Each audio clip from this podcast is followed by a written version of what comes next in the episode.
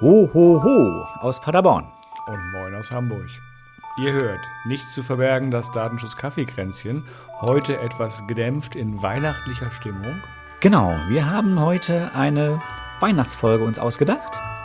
Und äh, ja, möchten die Gelegenheit natürlich erst auch mal nutzen, all unseren HörerInnen äh, zu danken für die Treue in dem ganzen Jahr.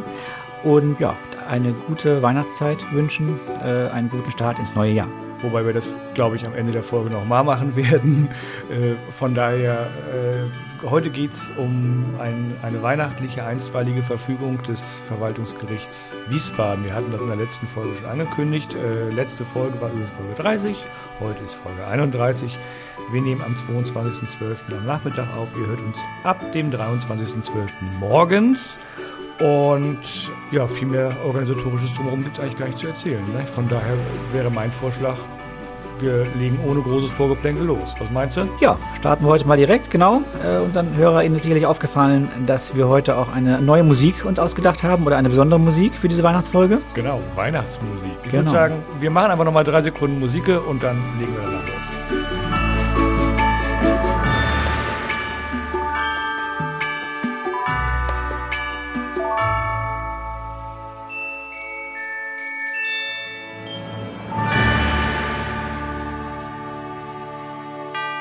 Ja, wir hatten es ja ähm, vor zwei Wochen bei unserer letzten Folge auch schon angekündigt, dass es heute um ein Urteil des VG Wiesbaden geht, das einen, ja, einen recht bekannten Cookie Content Manager, den sogenannten Cookie-Bot, untersagt hat. Und zwar nicht irgendjemandem, sondern das war eine Hochschule, die diesen, dieses Tool, diesen Cookie-Bot eingesetzt hat. Und äh, jemand fühlte sich da in seinen Rechten ähm, ja, beschnitten. Ähm, und hatte dagegen geklagt und bekam in einer einstweiligen Verfügung, das ist noch ganz wichtig, tatsächlich Recht und dieser Cookiebot soll jetzt also nicht mehr verwendet werden. Ja, einstweilige Verfügung ist eben noch kein Urteil, sondern eher, wie heißt das so schön, einstweiliger Rechtsschutz. Ähm, oder vorläufiger, vorläufiger Rechtsschutz, Rechtsschutz, genau. genau. Und ähm, ist kein Urteil in dem Sinne, sondern ist eine, eine Eilentscheidung, wenn man so will, des Gerichts, um ähm, Schlimmeres zu verhindern. Und ähm, jetzt muss die Hochschule Rhein-Main sich entscheiden, ob sie das einfach annimmt und das umsetzt, dann war es das, oder ob sie sagt, nee, wir gehen jetzt tatsächlich ins Hauptsacheverfahren, also das eigentliche äh, Gerichtsverfahren, und dann kann das alles nochmal durchdiskutiert werden.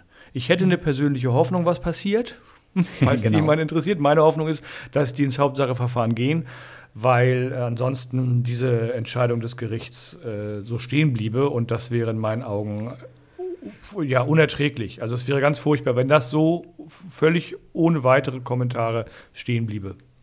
Genau, das ist auch ein bisschen der Grund, weshalb wir uns dieses Thema heute rausgesucht haben, weil wir, glaube ich, beide sind wir, glaube ich, einer Meinung. Ähm, das Urteil, ich will nicht direkt sagen falsch, aber sehr, sehr frag, für sehr, sehr fragwürdig halten. Insofern wäre das Hauptsacheverfahren äh, wirklich hier sehr, sehr interessant. Ähm, mir sind zwei Sachen dabei aufgefallen. Eben erstens, ähm, es ist nur eine einstweilige Verfügung. Das heißt also vielleicht wirklich ähm, für unsere HörerInnen auch nochmal, einstweilige Verfügung heißt wirklich nur, ähm, das ist so ein vorläufiger Rechtsschutz. Da wird erstmal einem, einem Recht, solange es so ein bisschen ähm, platt gesagt, solange es plausibel klingt, was derjenige da vorbringt, bekommt er einfach erstmal Recht. Aber ähm, das gilt nur so lange, bis ein Urteil stattgefunden hat. Und das Zweite, was eben direkt damit zusammenhängt, was ich so ein bisschen, ein bisschen komisch fand, das ging ja sehr massiv durch die Medien. Alle einschlägigen Newsletter haben sie, und Kanäle haben sich damit beschäftigt. Ähm, ich fand es fast ein bisschen übertrieben, weil es eben nur eine einstweilige Verfügung ist. Ähm, das wurde häufig so transportiert, dass diese Entscheidung wäre jetzt gegeben, das wäre jetzt so. Äh, nein, das ist was, wo wir alle aufhorchen müssen und was eben absolut interessant genug ist für so eine Folge, die wir heute machen. Aber es ist noch bei weitem kein Gerichtsurteil. Nee, genau, es ist äh, letztendlich, A, haben wir mit dem Verwaltungsgericht zu tun und nicht mit dem Oberverwaltungs Oberverwaltungsgericht. Das heißt, es gibt ja noch mindestens eine weitere Instanz und dann äh, ist es eben eine Entscheidung, die sich auf exakt die eine an oder die eine Anwendung durch die Hochschule Rhein-Main bezieht und nichts Allgemeines. Ähm, also ich würde da jetzt nichts ableiten. Dennoch muss ich sagen, das muss beobachtet werden. Wir müssen gucken, was da jetzt passiert, wie es weitergeht. Weil wenn die das so durchziehen, ähm, dann haben wir tatsächlich ein Problem mit allen Diensten, die irgendwie einen Drittstaaten-Hintergrund, also insbesondere US-Hintergrund haben. Aber vielleicht sollten wir der Reihe nach einmal kurz durchgehen, was eigentlich der Grund war, warum ein Student war es, glaube ich, oder ein Nutzer der Bibliothek, der Online-Bibliothek der Hochschule, warum der da vor Gericht gezogen ist. Ja, genau. Ähm, das ist, also wenn das wirklich Rechtsprechung würde, was wir jetzt hier haben, das wäre wirklich ein absoluter Hammer. Ähm, aber da sind wir eben noch sehr, sehr weit entfernt. Deswegen, wie gesagt, es lohnt sich auf jeden Fall jetzt hier das zu beobachten und auch äh, in dieser Folge darüber ein bisschen mehr zu berichten. Ähm, aber es ist eben noch keine, keine Rechtsprechung. Ja, was war eigentlich genau passiert? Ähm, Im Prinzip macht dieser Cookiebot, das ist eben ein Cookie Content Manager, ein Tool, wie viele andere auch. Und äh, ich will jetzt gar nicht zu sehr ins Detail gehen, aber da wird letztlich dann auch, ähm, ist das eine Unternehmensgruppe und ein Teil dieser Unternehmensgruppe sitzt auch in den USA.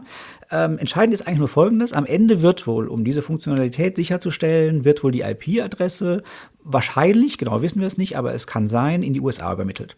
Das ist ja eigentlich nur, äh, korrigiere mich, wenn du es anders siehst, äh, glaube ich, das, was am Ende eigentlich nur als Problematik übrig geblieben ist. Also mehr kann nicht übrig geblieben sein, weil das, es geht ja darum, dass Cybot, was das, der, der Anbieter von Cookiebot ist, als ein Dienstleister äh, Akamai benutzt, das CDN, also als Content Delivery Network, wird Akamai benutzt. Akamai sitzt äh, auch in Dänemark unter anderem. Ich, ich, vermute einfach mal, ich würde unterstellen, dass die auch mit, den, mit der dänischen Tochter die, den, den ähm, Vertrag geschlossen haben und gehört aber zu einer unter amerikanischen Unternehmensgruppe. Ein CDN liefert ja nur Inhalte aus. Das heißt, ich lege da statische Inhalte ab und die werden dann, weil das weltweit verteilte Server sind, schnell ausgeliefert. Das ist der Grund, warum man ein CDN nutzt. Es geht schnell. Und Schnelligkeit äh, macht die Seiten angenehm und Google belohnt schnell, schnell, schnell ladende Seiten auch. Also ist man immer interessiert, äh, dass es schnell geht. Jetzt, wenn ich Webseiten abrufe bei einem Server, zum Beispiel bei einem CDN, dann sieht dieses CDN logischerweise technisch bedingt meine IP-Adresse. Ohne die können die Daten im Internet nicht übertragen werden. Und ich wüsste nicht, was dieses CDN noch sehen sollte, außer den Daten, die mein Browser standardmäßig mit rausgibt. Das ist natürlich immer noch ein bisschen mehr. Die Browser hauen ja, sind ja sehr gesprächig und hauen von sich aus äh, ganz viele Informationen über das Betriebssystem bis hin zum Rechnernamen raus. Also es könnte mehr sein. Nach dem, was ich oder so wie ich es verstanden habe, geht es aber hier tatsächlich um die IP-Adresse. Genau, es ging hier wohl tatsächlich nur um die IP-Adresse, genau. Ähm, du hast es jetzt technisch ein bisschen erläutert, was dahinter steckt, aber aus Datenschutzsicht ist es eben wirklich nur genau das. Äh, es kann sein, dass die IP-Adresse in die USA geht. Und das hat für das Gericht tatsächlich ausgereicht, diese, diese Informationen äh, oder dieser Grund, äh, um das zu untersagen. Und da stellen sich natürlich jede Menge Fragen, nämlich erstmal, äh, ist die IP-Adresse überhaupt ein personenbezogenes Datum? Da sind wir, äh, also wir beide, glaube ich, relativ einer Meinung, aber der EuGH hat da eben ganz klar gesagt, ja. Und wir sehen es natürlich so ein bisschen kritisch. Man kann es argumentieren, aber es ist schon sehr streng. Aber was auf jeden Fall bleibt, äh, selbst wenn wir sagen, es ist ein personenbezogenes Datum, dann ist das allermildeste oder am wenigsten sensible personenbezogene Datum, was es überhaupt nur gibt. Denn es ist eben nur diese, dieser technische Anschluss, wo man sagen kann, ja, den kann ich vielleicht bei einer Privatperson dem Haushalt zuordnen, ja, aber wir haben eben trotzdem nicht Name, nicht Geburtsdatum, nicht sonstige Daten, die alle viel sensibler sind. Ähm, das heißt, man, man, muss also mal mindestens, ähm, wenn man das EuGH-Urteil sagt, okay, das ist so, das ist unser, unsere Rechtslage, dann ist es aber das am wenigsten sensible Datum, das man überhaupt nur verarbeiten kann. Ja, das, äh, denke ich, kann man auf jeden Fall sagen. Genau, und es ist in meinen Augen also eher, gerade wenn wir jetzt über das Internet reden und nicht über ein internes Firmennetzwerk, sind wir beim personenbeziehbaren Datum, weil ich ohne Hilfe Dritter bis hin zu einer richterlichen Verfügung, damit mir jemand sagt, wem gehört über der, der Anschluss, über den da ge gesurft hm. wurde, ähm, nicht rankomme. Gehen wir genau. mal davon aus, es sei ein personenbeziehbares oder personenbezogenes Datum. Das ist okay. Bei IPv4-Adressen, also bei denen, die wir so alle eigentlich kennen, ne, 192, 168.1.1 oder irgend sowas. Ähm, wenn wir IPv6-Adressen haben, das sind die in Anführungszeichen modernen, dann sind wir wahrscheinlich deutlich schneller bei einem personenbezogenen Datum, weil ich nicht nur den Internetanschluss, wenn man so nennen will, darüber identifizieren kann, sondern ich kann im Zweifelsfall das, das Endgerät, das Nutzerendgerät sogar identifizieren. Ja, wobei, stopp. Vielleicht, ja. Unter äh, Umständen. Es kommt ein bisschen auf Konfiguration drauf an. Genau, genau. Wobei man dann ja auch wieder sagen könnte, genau, jeder ist ja ein bisschen selbst schuld. Ähm, also andererseits bietet IPv6 ja wiederum viel, viel bessere Anonymisierungsmöglichkeiten, wenn man sie nutzt. Also vielleicht würde man es mit IPv6 auch hinbekommen, dass es dann wirklich nicht mehr personenbeziehbar ist. Okay, Lass, la, ähm, lassen wir die IP-Diskussion mal, weil genau. das ist eigentlich zweitrangig. Wir einigen uns darauf, wir sehen das beide ein bisschen anders als der EuGH, aber wir müssen uns ja nach dem richten, was der EuGH sagt. Also IP-Adresse, egal in welcher Form, irgendwie personenbezogen. Wahrscheinlich genau beziehbar, aber eben das mildeste oder das am wenigsten sensible Datum. Ich denke, ja, das, so auf jeden Fall. Und wir müssen ja auch mal sehen, also wenn es darum geht, dass irgendwie IP-Adressen dann in, in den USA bei Unternehmen oder über die Unternehmen bei Geheimdiensten, das war ja einer der Hintergründe des Urteils, kommen wir gleich noch zu, ähm, landen, dann müssen wir uns Gedanken machen, was ist dann eigentlich mit dem, mit dem Lauschen, was die äh, Geheimdienste an unserem äh, Internetknoten am, am DCX und wo überall in Europa gelauscht wird, machen. muss das Internet abgeschaltet werden. Ja, Also das, genau. das ist ja an der Stelle einfach schon mal schräg. Nur zu sagen, weil irgendwo eine IP-Adresse landen könnte, das wäre jetzt ein untragbares Risiko für die betroffene Person und ähm, dass ähm, die Rechte, der Rechtsschutz wäre nicht gewährleistet. Ja, also ich finde das den, den, den viel ähm, schlimmeren Fehlschluss eigentlich des Gerichts, den es da gemacht hat. Ähm, die IP-Adresse personenbezogen, ja, wenn man dem EuGH folgt, muss man das so sehen. Ähm, aber was wir jetzt haben, ist ja nur die Übermittlung ein paar wenig sensibler personenbezogener Daten in die USA.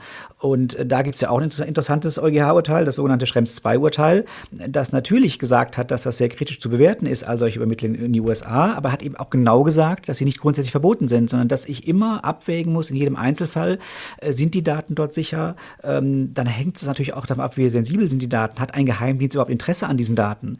Und da ist natürlich ein Unterschied, ähm, ob vielleicht eine Forschungseinrichtung ähm, dort Daten in den USA abspeichert und nebenbei eben dann auch personenbezogene Daten als Beifang vielleicht äh, erbeutet würden von den Geheimdiensten.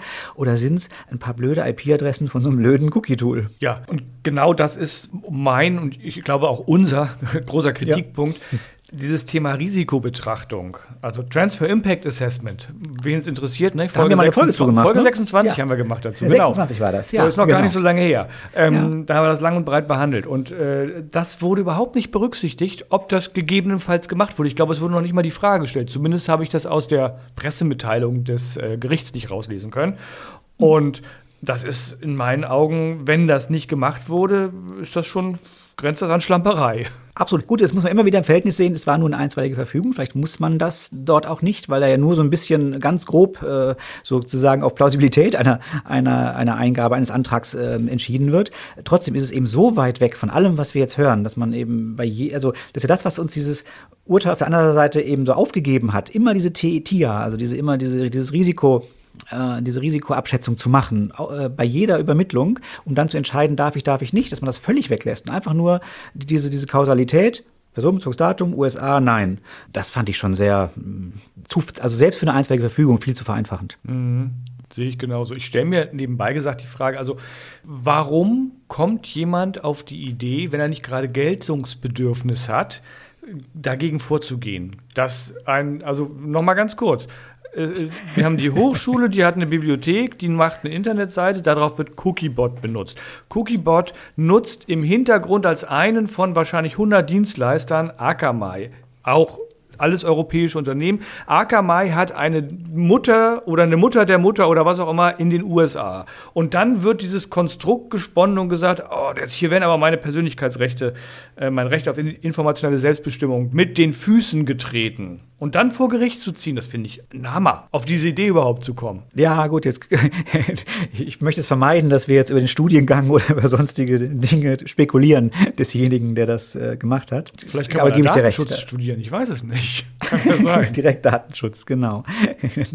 ähm, nee, sehe ich, sehe ich genauso. Da muss man wirklich erstmal drauf kommen. Auf der anderen Seite jetzt, er hat recht bekommen, also hat er auch, Nee, er hat nicht recht bekommen. Er hat eine einstweilige Verfügung bekommen, er hat den vorläufig, er hat vorläufigen Rechtsschutz erhalten. Genau, so. genau. Und, und wenn ich mich nicht täusche, ist das ja auch ohne Anhörung der Gegenseite, sondern da gehst du hin, sagst, ich will, und dann sagt das Gericht, "Hm, sieht plausibel aus, ja. Oder eben nee. Das ist ja Wunderbar. letztendlich Ja. das, was passiert. Von daher hoffen wir, dass die Hochschule jetzt ähm, ihrerseits Rechtsschutz in Anspruch nimmt und das Hauptsacheverfahren irgendwie eröffnet wird und dass da irgendwann mal was rauskommt. In meinen Augen ist dieses ganze Thema ja auch ein bisschen, ähm, also es ist, es ist alles sehr nebulös. Es wird von Seiten des EuGH extrem dogmatisch geurteilt, finde ich. Ähm, die Urteile sind manchmal ein bisschen praxisfremd. Sie sind, wenn man ins Gesetz guckt, bestimmt okay. Also ich will da gar keine schlechte Arbeit untersche- unterstellen, sondern äh, es ist einfach praxisfremd an der Stelle. Also, das, Ja. das macht, das bietet eine sehr, sehr, sehr große Gefahr für äh, alle Unternehmen letztlich, weil die Folgen, angenommen, das wird wirklich durchgezogen und das Gericht bleibt dabei und das Oberverwaltungsgericht bleibt dann auch dabei und ich weiß nicht, wie viele Instanzen es noch darüber gibt, ich glaube keine. Ähm, da wird der EuGH befragt und der sagt auch noch, das ist alles toll, so wie das jetzt gelaufen ist. Dann haben wir nachher das Problem, dass wir nicht nur äh, dieses eine CDN von Akamai nicht nutzen können. Ich meine, ganz ehrlich, Cookiebot kann jetzt sagen, okay, das wird uns zu riskant, wir suchen uns einen anderen CDN-Anbieter und schalten das von jetzt auf gleich um. Ne, das, ist eine, das wird man wen, mit, wen, mit wenig Aufwand in kurzer Zeit hinkriegen und dann ist das Ganze ohnehin hinfällig wieder. Aber die Auswirkungen auf alle anderen Tools, die irgendwie einen Drittstaaten-Hintergrund haben, und natürlich insbesondere USA, weil wir da schon wissen mit Geheimdienstgesetzgebung und ähnlichem, das ist alles nicht so richtig, wie wir uns das hier vorstellen in der EU. Aber das, letztendlich heißt das, ich darf keinen Rechner mehr mit Windows betreiben, ich kann Microsoft Office weglassen, die ganzen CRM-Systeme, die ich von unterschiedlichsten Herstellern habe, ähm, kann ich alles nicht mehr benutzen. Jeder Online-Dienst, den ich irgendwie nutze, wo, äh, wo den ich aus den USA buche, Stichwort alles, was irgendwie für Webseiten schick ist von Google und ähnlichen Anbietern alles tot in dem Moment dann für uns. Genau, das ist wirklich, also ich finde zwei Dinge, genau, sind, sind, entscheidend oder was ich wirklich hoffe ist, ähm, dass die Hochschule dagegen vorgeht, dass wir ein vernünftiges Urteil kriegen und dann hoffe ich natürlich auch, dass, dass wir das Richtige kriegen und dann ist wirklich das, äh, was du gerade schon, schon gesagt hast, dass man diese Folgen mal klar macht. Hier geht es um so einen blöden Cookiebot, den ich vielleicht morgen auch ersetzen kann oder der vielleicht aufhört, die IP-Adressen dorthin zu übermitteln. Aber wenn es schon absolut nicht möglich ist, egal auch mit einer Risikoabschätzung, nur eine IP-Adresse zu, zu übermitteln, dann würde daraus direkt folgen, dass jede andere Ermittlung auch natürlich auch nicht zulässig ist. Das heißt, alles, was wir so sonst so nutzen, ob das eben eine Videokonferenztool ist, wie Zoom, was auch immer, kann dann natürlich nicht zulässig sein, wenn schon nur so eine IP-Adresse nicht zulässig ist. Ich kann mir die Einwilligung holen, ne? von allen NutzerInnen. Also wenn ich jetzt äh, Konzernchef bin mit äh, 10.000 MitarbeiterInnen, dann kann ich durchaus sagen, ich hole mir jetzt mal 10.000 Einwilligungen. Na, wahrscheinlich kriege ich nur 9500 und die anderen 500 MitarbeiterInnen, denen biete ich halt was anderes an, worauf sie arbeiten. Ja, und dann können. kommt ja die Behörde und sagt: Moment, im Beschäftigungskontext, derjenige hätte dann ja gar keine Software mehr, mit der er arbeiten kann. Das ist nicht freiwillig. Nee, deswegen habe ich ja für 500 Leute eine andere Software. ja, genau. Und, und, es gibt ja auch so viele, so viele gleichwertige Alternativprodukte. ja, also es ist wirklich. Äh, Womit soll der dann arbeiten? Mit, äh, ich weiß gar nicht. Was gibt es denn für Textverarbeitung. Die auch mit Linux arbeiten und dann gibt es hier Tech oder wie es heißt. Äh, Tech, genau, ja, genau. Und, und also das ist dann nicht mehr schön, aber man hat mhm. was zum Arbeiten. Und ja. nein, das ist natürlich völliger Quatsch. Also äh, es geht nicht. Das genau. Ist, anders mag, mag ich es nicht sagen. So ist es, ja. Haben wir sonst noch was zu dem Urteil zu sagen? Nö, ich finde, wir haben schön abgerantet und äh, genau. sollten jetzt diesen, diese aufgeheizte Stimmung nutzen, um äh, in den Weihnachtsurlaub zu gehen. Genau, lass uns wieder etwas besinnlicher werden. Ähm, genau, mein Monitor meldet sich auch schon gerade ab, in die Weihnachtspause sehe ich. Vielen Dank, dass ihr uns natürlich jede einzelne Folge euch angehört habt. Immer schön alle zwei Wochen und in der ersten Woche im Januar 21 sogar jeden Tag. Vielen Dank, dass ihr dabei geblieben seid. Vielen Dank, dass ihr uns natürlich ständig wie die Wilden weiterempfohlen habt, dass ihr uns bei Apple bewertet habt und dass ihr uns jetzt nach dieser Folge direkt auch bei Spotify bewerten werdet, wo das nämlich neuerdings geht, dass ihr uns in allen sozialen Netzwerken wie die Wilden geteilt habt und das auch weiterhin machen werdet und nächstes Jahr natürlich auch noch dabei seid. Genau. Ansonsten freuen wir uns wie immer natürlich auch über direkte Kommentare auch Weihnachtsgrüße natürlich gerne an käffchen.nichtszuverbergen.net, Käffchen mit AE. Schreibt uns Mails mit gerne Themenvorschlägen oder Kritik oder was auch immer ihr uns mitteilen wollt. Wir wünschen euch, ja, was wünschen wir euch? Tolle Festtage jetzt, eine ruhige Zeit. Erholt euch ein bisschen. Wir werden versuchen, das zu tun. Wir machen zum Beispiel jetzt wirklich eine Woche dicht bei uns. Ich weiß nicht, wie es bei euch aussieht, Oliver. Wir machen auch zumindest nach außen hin eine Woche dicht, genau. Intern werden wir so ein paar kleine Dinge aufarbeiten, aber ansonsten werden wir auch Kraft tanken, um dann spätestens am, ich glaube, am 6.1. ist unsere nächste Folge wieder, ne? Ja, stimmt. Am 6.1. kommt schon die nächste Folge raus. Mann, das ja. ist ja ein Service hier. Ich bin begeistert Damit von uns. wir da wieder mit frischer Kraft zur Tat schreiten können. Genau. Also, tolle Feiertage, ein super Start ins neue Jahr. Äh, feiert euch bewusstlos und vielen Dank, dass ihr uns so treu seid. Ja, vielen Dank. Bis dann. Tschüss. Tschüss.